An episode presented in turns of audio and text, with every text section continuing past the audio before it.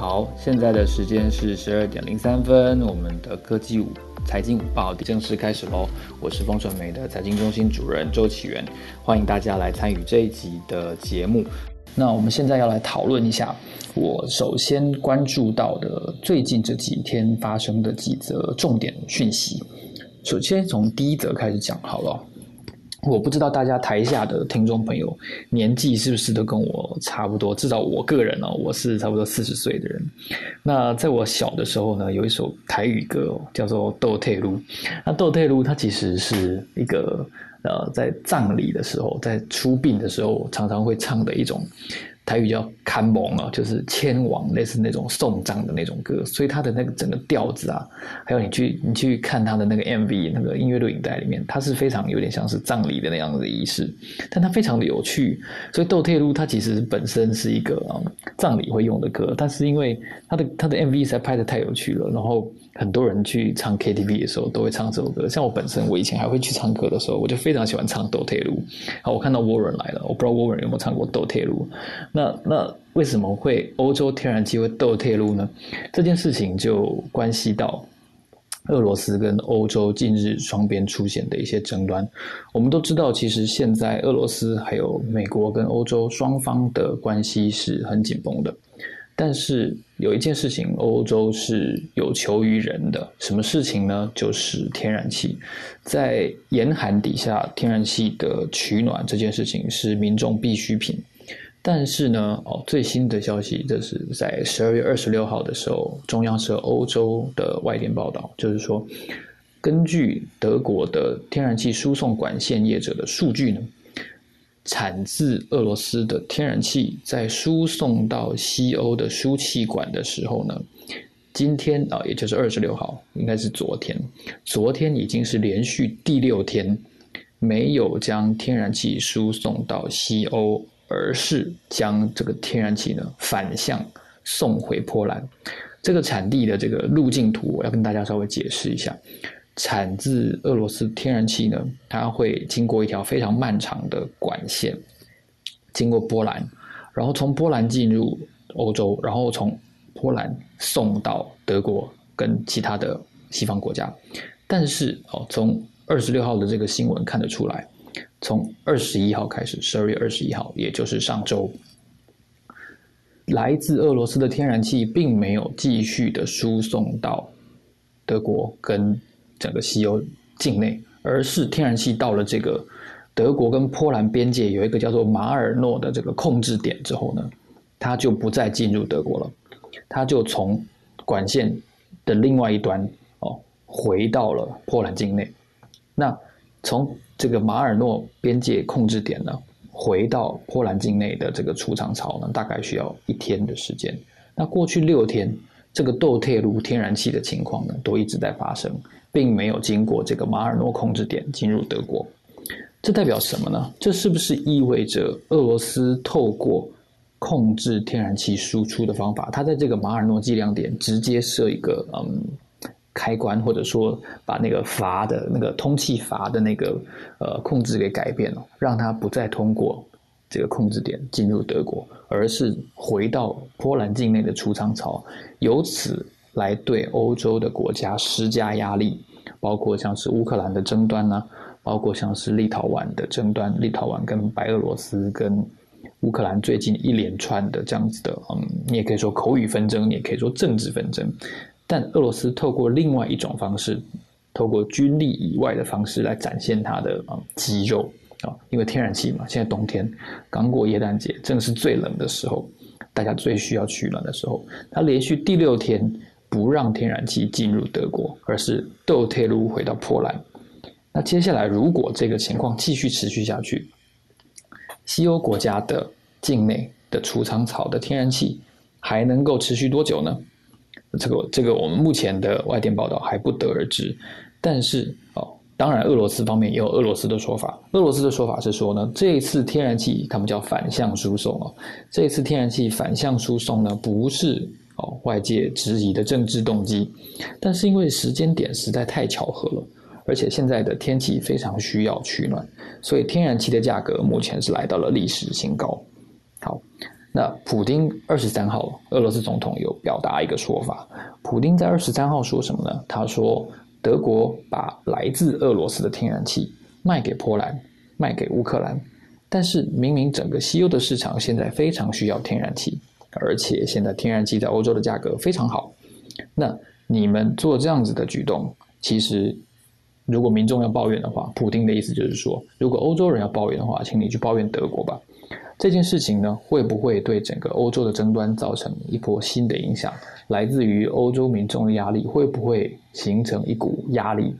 哦，迫使欧洲要进一步的跟俄罗斯有比较放软的姿态呢？我觉得是值得讨论，而且值得观察的。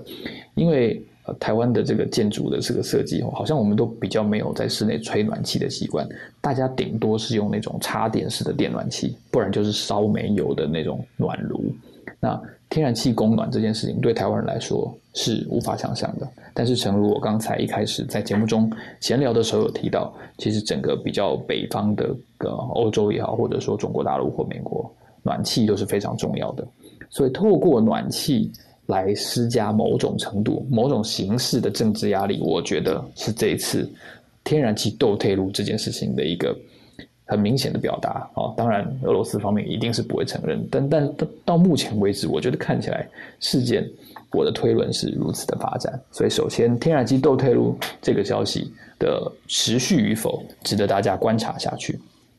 好，第二个新闻呢，我们要来观察一下来自香港的消息哦。香港的《信报》呢，前两天有报道一则重点的消息，在耶诞节的那一天，它的。头条是说呢，长实集团，也就是我之前有讲过这个长江实业跟和记黄埔，他们重组分拆之后的另外一家公司，以前叫和记黄埔啊，后来叫长实集团。长实集团它后来决定，在疫情严重的这个冲击底下呢，因为有非常多的客机停飞。停班取消，那同时不管是出差型的商务活动，或者说是旅游型的活动，全世界这个都受到了严重的影响。所以航空业在前所未有的萎缩的这个考验底下呢，长实集团决定退出了他们原来重金压住的这个飞机租赁的业务。他们把所有他们持有的飞机租赁公司哦，里面包含了一百二十五架商用飞机哦，卖给了。凯雷哦，这个非常有名的私募基金的一个投资平台，代价呢是四十二点八一亿美元，四十二点八一，大约大约是千一百多亿新台币。那这个交易的利润大概是一点七亿啊，一点七亿，卖了这么多，卖了一千多亿的新台币，他拿来做什么呢？他交代不清楚，他只说呢，一般来说应该是会降低负债。然后呢，会充充实营运资金。那一般我们会觉得说，你买你做了一个这么大的买卖哦，你卖掉了一千多亿的新台币的资产，你应该会在二零二二年度应该是要增加配息，对不对？因为如果你有你有。资金的用途，你要扩大投资的话，那还没话说。但如果你没有资金用途的话，你可能就需要把这个钱哦还给股东。不过看起来哦，长实集团长期以来这样子的经营来看的话，有分析师就认为，其实呃明年度配息增加的机会应该是不大。那为什么要把飞机租赁的业务给整个卖掉呢？其实哦，就。刚就是刚才我们已经提到的，整个旅游业跟这个商务商务行程全球性的航空业都受到了很大的一个冲击。大家如果还有印象的话哦，你应该记得在去年的巴菲特股东会里面，他就巴菲特就承认说，其实他觉得呃买进这个航空股应该是一个果断结束的一个停损的决策。那那倒不是说巴菲特就是呃。很很勇于认错什么？我觉得是对于疫情不知何时结束一个比较明快的抉择，应该就是把相关的事业给给结束掉，或者说尽可能的止血。所以你看，在巴菲特呃停损了航空股之后，其实去年二零二零年我们也看到了，像是国泰航空哦也。执行了史上最大规模的一个这个裁员减薪节约的行动，那全球各个航空业其实也都是如此。那台湾的长荣跟华航为什么会有这么亮眼的表现呢？当然也是因为他们尽力的在发展这个货运空运的业务。因为虽然说航空货运其实它价钱比海运是贵很多，但是各位应该也都有所耳闻，现在海运的服务费的价格是非常贵的，然后而且船期也不好定，然后很可能会突然被被拉下来哦。所以面对这样子的一个变革，其实很多人如果说它的利润比较高，它的获利比较高的话，其实它宁愿是走空运的。所以航空货运其实是在在客运以外一个。航空业接下来非常重要的一个发展，所以，嗯，长实集团这么重要的一个国际级的航空业者呢，他们结束了这个租赁的机队，那把整个机队等于卖给卖给了凯雷之后呢，相信凯雷需要整顿一段时间哦，一百二十五架飞机，相当大规模的一个交易，然后呢，凯雷可能才会做其他的一个一个规划。因为依照现在的航空业的规模来说的话呢，香港方面的呃专家认为说，一个租赁的主体的商务公司，大概你旗下应该要起码有五百架飞机，五百架飞机，你整个生存的调度，包括你啊买卖一些物资啊，或者说油料啦等等，你的这个成本才有才有竞争力。但是长江实业的这个。飞机租赁团队呢，只有一百二十五架，相对是比较小的。那这一次买方凯雷旗下的这个投资平台，如果买进了这个长实的飞机机队之后呢，它本身原来有大概三百架飞机。再买进长实的一百二十五家，就已经接近五百家这个门槛了。所以对双方来说，应该是一个呃两全其美的决策哦。这是来自香港的一个重大交易的消息。那第三则消息呢，其实也是一个大家很关心的行业，那就是航运业。航运业，我相信哦，我这个如果是二零二零二零二一年要票选年度行业的话，我觉得绝对是航运业是。当之无愧的首选哦。那这么这么夯的一个航运业，到底它的市况会不会热到二零二二年呢？有一个专家哦，这个我相信他的意见比我更重要，就是阳明海运的前任董事长谢志坚。谢志坚前几天出席了一个新书发表会，那在新书发表会上呢？长荣集团哦，前交通部长贺成旦哦，长荣集团的前首席副总裁哦，好各大货运承揽公司的董事长，还有杨明现任的董事长郑珍茂茂哥，全部都出席了。为什么这个这这新书发表会这么冠盖云集？因为谢志坚呢，他以前除了是阳明海运的董事长，他也是长荣集团的副总裁，他在货柜航运业有四十几年的资历。哦，大家如果有去看一本书，叫做《货柜与航运》，这个比尔盖茨推荐过《The Box》啊，这这个《The Box》是怎么改变全世界的运输这件事情的话，你就知道，其实海运业用货柜的形式来表现，其实也不过就是六七十年的时间。那谢志坚做货柜就做了四十几年，所以等于大概从越战之后，他就一直在做这个行业。那根据这个哦。这个老业内谢志坚的看法呢，他觉得目前的货柜的年增率哦，货量年增率是百分之五点九，但是呢，新船下水量这个吨位的年增率呢只有百分之四点五。理论上，如果货量年增率跟新船下水量年增率两者是相当的话，需求等于供给，那可能运价还有波动的可能。但是现在。需求是年成长百分之五点九，可是供给一年只成长百分之四点五，中间还有一点多个百分点的空缺，这可见呢，其实需求大于供给的情况下，运价应该整个海运的市况还是会维持多头的。那这一点，我觉得可能也给货柜三雄的投资人有一个比较大的信心，因为我记得上次跌下来，从两百多块长荣跌下来之后，好像跌到最低差不多一百吧，然后又反弹上去了。又给了大家蛮大的一个希望。那现在这个时间点，最新的一份财报要出来，可能还要一段时间。但是大家都在看明年哦，航运会不会大配息？我觉我觉得是值得期待的。但是你也不能够想象说它要什么配个今年 EPS 的八成啊九成，我觉得这也不切实际。因为航运业它本身就是一个重资产的行业，它跟那种呃货运承揽的公司是完全不一样的。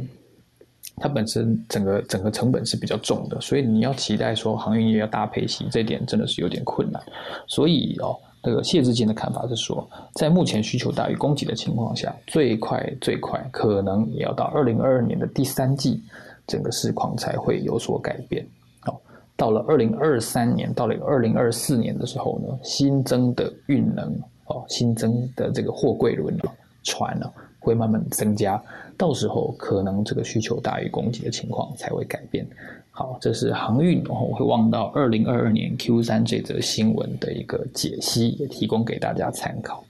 好，说完了这三则新闻之后呢，好，我自己是要跟大家分享一个。我觉得一定要告诉大家的一个很有趣的消息，就是你认为的除息哦，其实是它的除权。那这件事情并不是发生在台湾，而是发生在香港。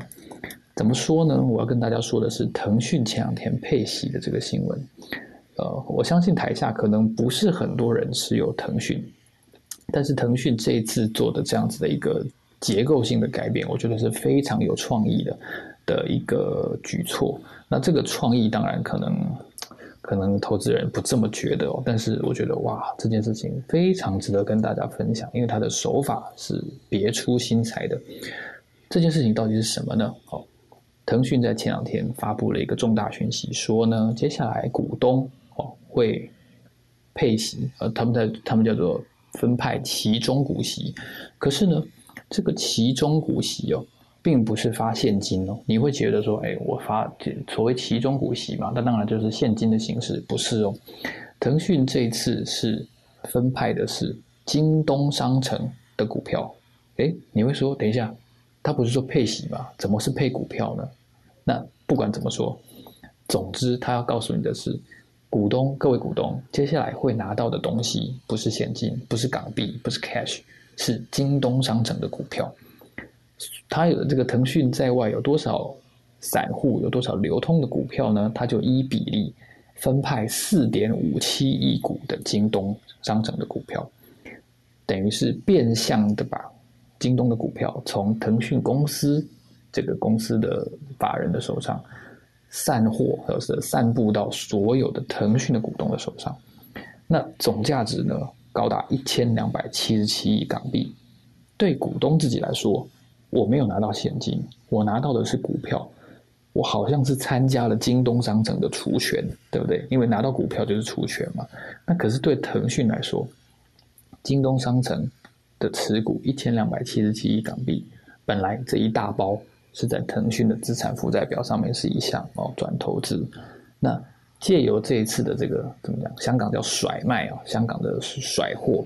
哦，把所有的。京东的股票全部都甩到了腾讯股东的手上，你有一股腾讯，你就配个零点几股的京东，就这个意思。剩下这个零点几不足一块钱的部分，他才会用现金来补足。所以我觉得这是一个非常非常非常有创意的一个举动。怎么说？我们都知道，二零二一年其实中国最重要的一个字就是反垄断。那腾讯也好，阿里也好，哦，滴滴或者是美团。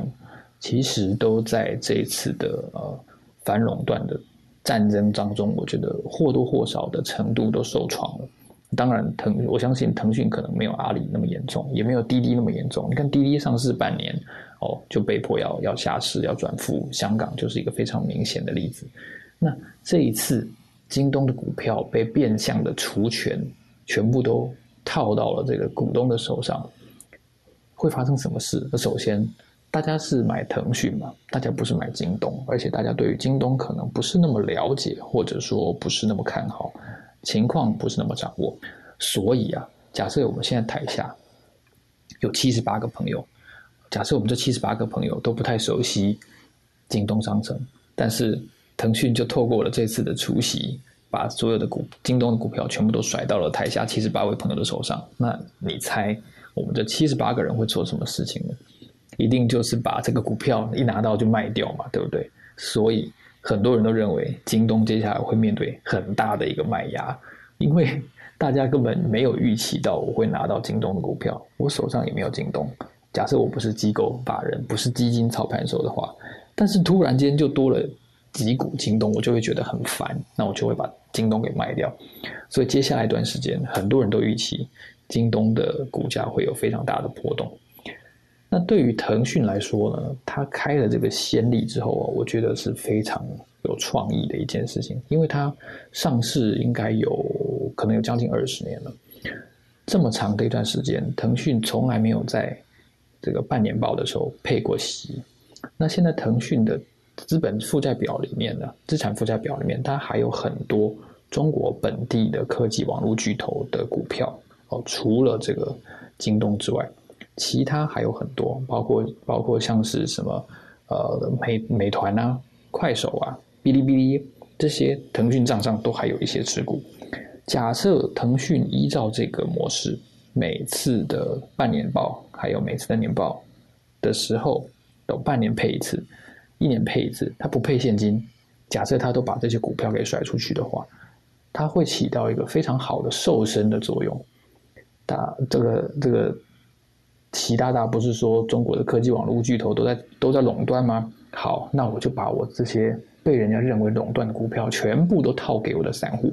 我腾讯本身手上等于已经没有持有了，那这对腾讯来说，就大大的降低了被中国官方继续指控为垄断的这样子的嫌疑。我都已经没有股票了，我怎么会是垄断呢？我专心做好了我的游戏，我做好我的手游哦，我做好我的 WeChat and WeChat Pay 啊这些东西，还有微信支付，那我跟其他的公司之间就没有一个。生态系的一个互相持股的概念，我没有他的股票，我不是他的大股东，所以腾讯虽然是中国最重要的两家科技网络公司，但是它就已经不算是垄断了。这个这个政策意义哦，我觉得是这次前所未有的配股配息里面，大家一定要认识的一个重点。透过这次事情，台湾其实不太可能发生这种事情，因为虽然台湾也有很多类似这样子的交叉持股，但是如果说往年股东都是收到现金，但是假设有一天你突然发生这种事情，我觉得投个投资人是不可能容忍，也不可能允许的，投资人一定会去大闹的。所以只有只有在香港这么这么呃比较开放自由的金融环境。才能够发生这么有创意的，我觉得金融的，嗯，你也可以说是实验吧，你也可以说是一种政策性质的一种改变。所以你看，像腾讯大幅度的减持，我觉得开了这个先例之后，哇塞，明年会不会阿里也学习？我觉得会。然后呢，科技网络股，如果你持有其他股票的话，就是不是持有腾讯，也不是持有京东的话，你真的要小心了，因为因为接下来如果腾讯跟阿里要这样子减持的话，所有的。这些科技品牌可能都有危险哦，那那因为会卖压会变得很大，这件事情大家就要小心了。好，这个消息也提供给大家参考，因为我觉得这个实在太有趣了。我我觉得这则这个市场的消息一定要给大家知道，就是你的出席其呃，他的出席其实是你的把股票全部套给散户的这个腾讯是如何完成一次。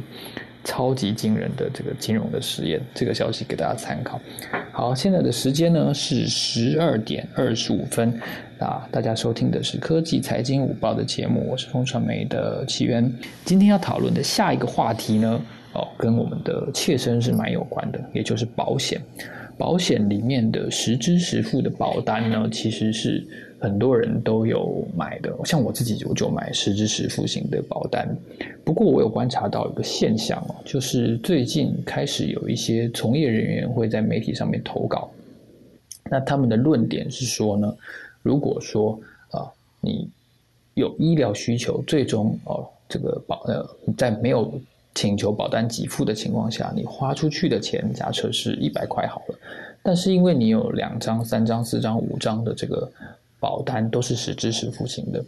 假设你的支出是一百块，但是你买了一张正本理赔的实支实付保单，跟四张可以副本理赔的实支实付保单的话，那你可以分别跟这五家保险公司去请求一百块的医疗给付。那换句话说，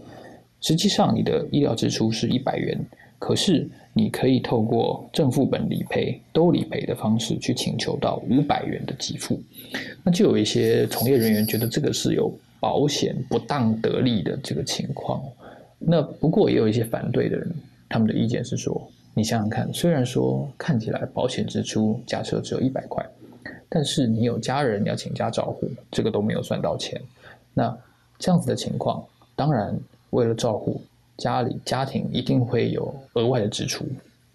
所以其实这个正副本理赔是有需要的。那双方其实至少对我来说看起来都有道理。究竟我们在实支实付保单上面，我们应该怎么去看待它？我们到底需不需要实是实支实付型的保单？还有这样子的这样子正副本理赔哦，到底算不算是一种不当得利？今天的科技财经午报呢，我们就要来请教一下骆润生理财规划顾问。那骆大哥呢，他本身是 CFP，同时他也是好几个理财规划 CFP 促进会的这个参与者。哦，透过他的这样子一个专业解析呢，我相信能够让大家对于实支实付保单应不应该正副本理赔这个议题有更多的了解。让我们来欢迎一下骆润生骆大哥。Hello，润生哥。嗨，奇源好，大家好。是，我想先请您这个分析一下哦，就是现在这个实支实付保单是不是已经被金管会限缩了，对不对？那它限缩的理由不知道是什么？哦，对，那现在就是因为呃，可能之前呃，就是刚刚前面有说了嘛，这个市场上有可能有被滥用的可能，所以说现在金管会也注意到这件事情。那他现在目前就是有呃最新的限缩，就是。呃，一般来说，我们三所谓的三加一啦，就是你可以有三张的实支实付，哦，包括一张正本理赔，两家副本理赔的，再加上一张自付额型的这样子。是，所以以往其实我们有看过一些社会新闻，它可能，呃，它本身也有一些经济基础，所以它一口气买了，我看到的新闻是十几张的实质实付型的保单，那他在这个当事人在。有一些医疗事件之后呢，他就凭着这个收据，他一口气去跟十几家保险公司请求了保险给付。那固然这样子的情况确实是特例哦，但是哦，现在这样子的呃线索，您说的这个三加一，也就是一张正本，然后两张副本，加上一个自付额的这样子的额度，呃，您据您的理解，大家买实支十付保单的比例，仅就就。这个跟所谓的日额型哪一个比较多呢？哦，目前来说是实支实付是一个算是一个趋势了。那因为是早期的话，早期的保险如果做久一点，从业人员大概他们那个时候，他们都会比较习惯推销日额型的保保单。哦，那呃，理由是因为之前呃比较可以要求医院说，哎，我要住院久一点。好，那也许医院就会答应这样子。那日额型的话，就是凭诊断书你住多少天哈，然后什么样的手术，这样子去定我们所谓的定额给付嘛。好，那呃，但是之后就是因为那个健保的那个财务的问题哈，那所以说目前来说，呃，一般来说你要要求说我要多住院，但是呢，通常医院会因为这个原因而亏钱，对，所以说他们通常不会答应这件事情，对。那是因为整个呃趋势的转变了，那所以说目前来说，焦点比较是放在很多的从业人员会喜欢介绍客户去买这个定期定额，就是呃实支实付型的，对。是，那我我也想接着请教哦，如果说实支实付型看起来是一个趋势，毕竟基于这个健保的财务考量，它有呃许许多多的方面，它可能会限缩你的住院给付的一些日额的相关的规定的话，嗯，您会认为？这样子买实支实付，呃，同时允许正本跟副本，是一个呃一些一些从业人员所谓的不当得利吗？那他他在我不知道国外或者说您理解的其他的地方，也有了开放所谓的正本跟副本理赔这样子的呃规定，还是说其实就跟某些人推呃这个推都推动的一样，就是说你支出多少，实际上你就只能申请多少的理赔，到底哪一个是比较有道理的呢？嗯，好。因为这个东西是比较大的一个问题了。那呃，其实保险大概是这样，他们基本上有点互助会的原则嘛，就是团体的力量来分散风险嘛。那呃，所以说在保险里面有一个叫做利得禁止原则，就是哦，就是不当得利禁止原则。它的意思就是简单说，就是呃，你基本上你的损害你不可以超过你的保保险的一个价值，这样子哦，就是你的保险价值。那那现在这个原因，就是因为很多人就是应用重复的这个购买这个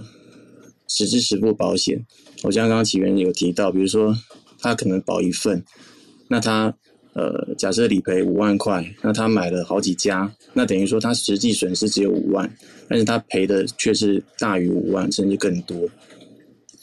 那所以就有一些有心人士就会开始利用这个漏洞啊，哦，那等于是说，当然我觉得这个情况不见得是每个人都会这样做的，像我自己本身也有买这个第二张副本理赔，我像启源好像刚才说你也有买嘛，那我们的想法都是因为是因为担心说。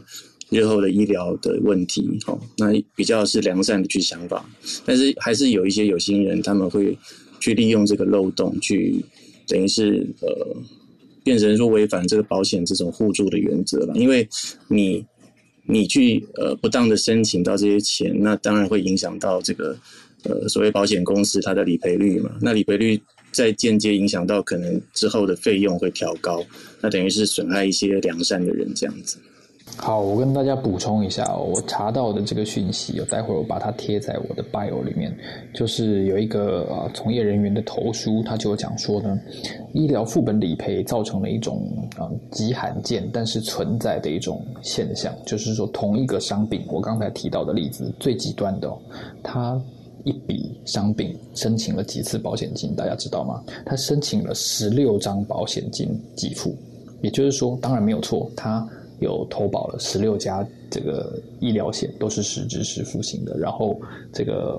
呃有一家是正本理赔，然后另外十五家都是副本理赔。哦，说真的，我觉得这个人也蛮厉害的哦，就是他知道这么多保险公司的实支实付的保单，结果他在一次伤病的情况下，哦，他就跟这些跟这些保险公司要求了这个。二零一四年的时候的案例，他要求了十六张的保单的给付，而且重点是，呃，根据我们查到的这个案例哦，它不是很严重、很严重的这个伤病。他的理由是说，他在国内旅游的时候不慎拐伤了脚，那他有出具收据没有错，但是他就申请了十六张理赔。那这样子特殊的案例，其实我觉得就是一个非常明显的例子哦。所以如果嗯在这样子的情况下，而且我也必须跟。任生兄，请问的就是说，现在健保确实看来是财务相对是连年是比较吃紧的，相对于以前，所以我们以一个比较实际的角度来看的话，我们应不应该买实质支付型的保单？就是你所谓的一加二。假设先不谈自付额的话，这个正本跟副本它是有需要的吗？呃，我觉得其其实这个东西会形成大家的一个市场需求，那的确是有它的需求存在啊。那因为是因为早期，比如说买的保单哈，它的那个额度都是比较小的哈，比如早期买的十支十付，还有包括它的那个呃最高的一个承保的一个一个保障的年限，它都都是比较比较弱的，对，所以说呃，所以说为什么目前大部分的人会想要多加一张啊比较新出来的，因为现在的开放副本理赔很多都是比较新的一个保单嘛。对，那他们会希望说，因为这个新的保单上面包括一些条件啊，还有一些包括呃这保障年限啊，哦，或者是呃一些呃设计上面，它都比较呃符合贴近现在的需求这样子。对，所以说呃基本上是有市场有这个需求了。对。呃，我也想要跟大家解释一下，就是为什么好像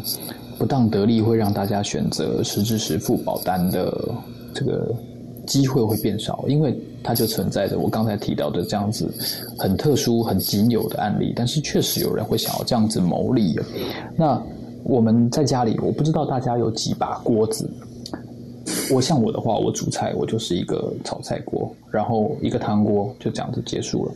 但是像这样，现在有一些人就主张，有些从业人员就主张说，实支实付险如果正副本继续维持这样子一个可以正副本理赔的情况下，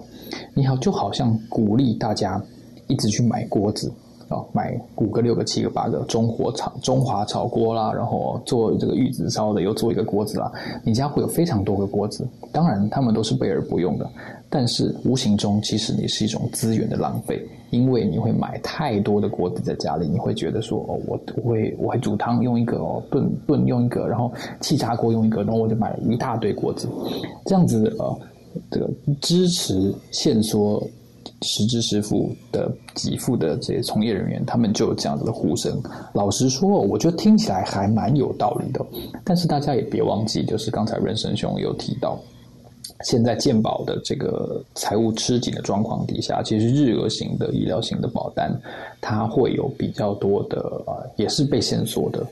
这样子的给付认定的标准，所以。我据我所知，好像是包括一些门诊手术也好啦，或者说一些治住这个住院的天数哦，你都会被缩短。所以有选在这个我我主持这个科技财经五报今年最后一集的这个节目里面呢，我就特别想要跟大家来聊。今天没有很总体的的话题哦，刚才我谈的腾讯跟青龙的配股，这是一个比较总体的话题。但是回到我们本身，我们个人，我们在常常吸取这个财经新知一些趋势的同时哦。其实，在年底的时候，我觉得是非常适合来检视自己的嗯医疗保障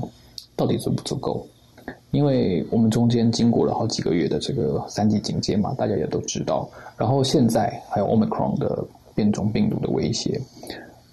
进医院变成很麻烦的一件事情。然后医疗资源是很明显是非常珍贵的，我们应该留给最有需要的人。我们同时，我们自己也应该要保护我们的健康。但是，我们除了做好自己该做的事情之外，就是在金钱上面的准备到底足不足够？我觉得是很重要的一个点。那认真哥，你可不可以跟我们分享一下，在年底通常如果我们有要检视自己的嗯医疗保障的需求的时候，我们通常可以做哪些步骤来确认自己？的负担程度跟准备呢？哦，那这个就是，呃，我们会建议说，就是你可以请从业人员帮你做一个保单的一个鉴检啊，因为现在一般保险公司或者是保金贷公司，他们都会有这种类似的软体，好，那你所有的保单，它可以帮你汇整在一起，对，那检查出来之后，当然就是要去分析它的一些里面的内容嘛，哈。那里里面内容当然，我觉得它有它的专业度存在了。那呃，我觉得你可以呃，请比较有经验的哈，或者资深的从业人员去帮你去检视，说呃，你的保障哈是否有足够。那呃，有一些点就是说，比如说你有一些变更啊，你的像通常检视的时间点，比如说我们呃。人生呃有一些状况，比如就是一些阶段性啊，比如说诶我生小孩啦，那我又买了一个新的房子啊，哦或者结婚呐，那这些这都会影响到你的家庭责任嘛。好，那包括甚至包括比如说政策的一些变动啊，那社会福利的变动啊，这个东西也会影响到我们的一些权益。哦，那这个时机点都可以去来检视保单，对。好，非常谢谢润生哥的解释。好，现在时间是十二点四十分，大家收听的是科技财经午报第一百一十九集的节目，我是风传媒的奇缘。好，如果你喜欢我们的节目的话呢，如果你想要了解更多的嗯科技的讯息、产业的一些脉动，或者是财经的新闻的话呢，欢迎加入科技财经午报的脸书社团。呃，楚文跟我还有很多的好朋友呢，会在里面分享一些重要的财经的资讯，还有像今天这样子，我觉得比较属于个人自身的一些财务检视的一些讯息。所以，润润生润生哥，你自己买了几张实支实付型的保单？呃，我我是一张而已，对，就是一张副本理赔的，然后一张正本的，对。那我也是，我也是买两张。我觉得大概，我我其实我觉得大部分的人，其实跟大家分享哈，这个。呃，我觉得新闻会报的一定就是少数嘛，就是很极端的案例，像刚刚启源就你说的那个十六张十六，那个真的太扯了，我觉得。对对对，那个是那个就的确是他是钻这种漏洞了。那我们实务上真的也遇到过有这样的人，对。好，那呃，但是我觉得一般人还是用这个良善的角度出发嘛，他们的确是担心说自己呃之后的医疗的这个额度够不够。对，那我觉得当然，我有看几则网络新闻在讨论这个事情啊。那他们会觉得是，呃，他们有一些建议了。那我当然这边我觉得也有一些建议，就是说，嗯，像，呃，我觉得如果要建议要解决这件事情的话，那呃有几个方法哈，有几个方向啦，就是，呃，像可以保险公司可以做一种叫做呃。同额平转的一个手程序哈，就是说，比如说它有新的实质实付商品出来的时候，好，那你可以去让那个客户有这个转换权，就是把旧的实质实付换到新的，好，那额度也要对接起来。那这样子就可以等于说，我们客户有时候他们是也很困扰啊，就是我同一家可以处理的事情，我如果可以解决我的问题，我何必要再多买一家呢？对不对？对，有道理，有道理。那那还还有一个就是你公呃保险公司你可以多出这种自付额型的商品，就是在原商品上面再把它的额度拉高价高，哦，那这样子我觉得也可以去解决这个问题，哦，那另外就是说，呃，刚刚有提到说，呃，这个有付保险的问题嘛，就是说我重重复买好多家，然后有不当得利的这个情况，对不对？那呃以产险的方式，他们是说就是用这个比例分摊，比如说我买了 A、B、C 啊三家。好，那我这个总我这次理赔六万，那每一家赔我两万这样子，哦，那这样子也可以去解决这个问题。哦，那现在有一个东西就是叫做理赔联盟，理赔联盟就是说我申请理赔，哦，透过一家公司，它可以去用透过这个联盟，等于说同时让很多家去，等于有这个我的资讯，哦，那一起理赔。那我觉得这个东西，诶，或许可以是这个的解方，就是用透过理赔联盟的这个数据的连串联，哦。然后去达到这个用各家去来平均分散我们的风险，哦，那这样子也尽管会也不需要去限缩我要买几家啦，我要我有钱我买十家都可以啊，对，因为我的风险不可估量嘛，对不对？那但是我们都不会有不当得利的问题，因为我的这个损害都是在我买的这个保限额之下这样子，但是我可以有限额由我自己的经济能力做决定这样子。对，我觉得这是一个可能的方向。对，其实我觉得大家呃，可能都会想说，我又不是特例，我我很遵守法律啊，而且我有这个一颗良善的心啊，我没有重复投保，然后我只保两家，呃，这个为什么就是这个这这这个话题到底跟我有什么关系？其实是有关系的。你想想看，呃，一千个或者说一万个人里面，只要有一个人运用这种呃。法令允许的权限去做不当得利的话呢，其实保险公司的损失绝对不会由他自己来承担。他有过一次的经验之后，他可能就会调高实支实付的费率啊。所以大家买的保险未来就有可能变贵啊。你会觉得说，哎呀，没有关系嘛，我一个人才贵个哦三十三十七块哦，一百一百块多少钱？很小很小的一笔钱，没有错。但是我们每一个人都有损失，这就是这个呃财务观念上面一个最重要的一个点，就是说，在保险公司的的呃被被不当利用的损失，它一定也会把这个损失加诸在所有其他的善良的投保人的身上。所以这样子的权益的变动哦，其实我觉得大家对于每一个人都是有关系的。好，所以今天看起来，今天大家对于保险跟对京东，可能京东跟大家距离比较遥远。比较没有这个这个感觉哦，所以大家目前是没有问题的。好，所以如果是这样子的话呢，那我们今天的节目就要在这里告一段落喽。因为待会儿呢，我也要去走下一个活动的赶场，所以待会儿可能要跟大家说拜拜。今天非常谢谢润生哥来到我们节目为我们解析实支实付保单，在限缩了投保的张数之后，可能你应该要如何的去理解。这样子的一个产品啊，跟你个人切身的关联。如果说你对呃相关的议题有更多兴趣的话呢，也欢迎你追踪 Lawrence 啊，这是我们 Lawrence 的个人的账号啊，期待你能够从这方面在二零二二年对个人的医疗保障有更多的理解。那如果你想要听到更多财经的讯息的话呢，也别忘记要加入我们的科技财经午报的社团，然后我们会不定期的会把我们的节目讯息，还有我们的相关的财经资讯呢，都在各位专家的账号底下，我们都会分享出来，期待大家有更多的交流跟互动哦。今天非常谢谢润生哥。谢谢奇缘，谢谢大家，新年快乐！谢谢，祝大家新年快乐哦！这是我今天主的今年主持的最后一期节目，期待大家在二零二二年能够给大家嗯更多的分享哦，也记得继续支持楚文哦，好，别忘记，谢谢大家。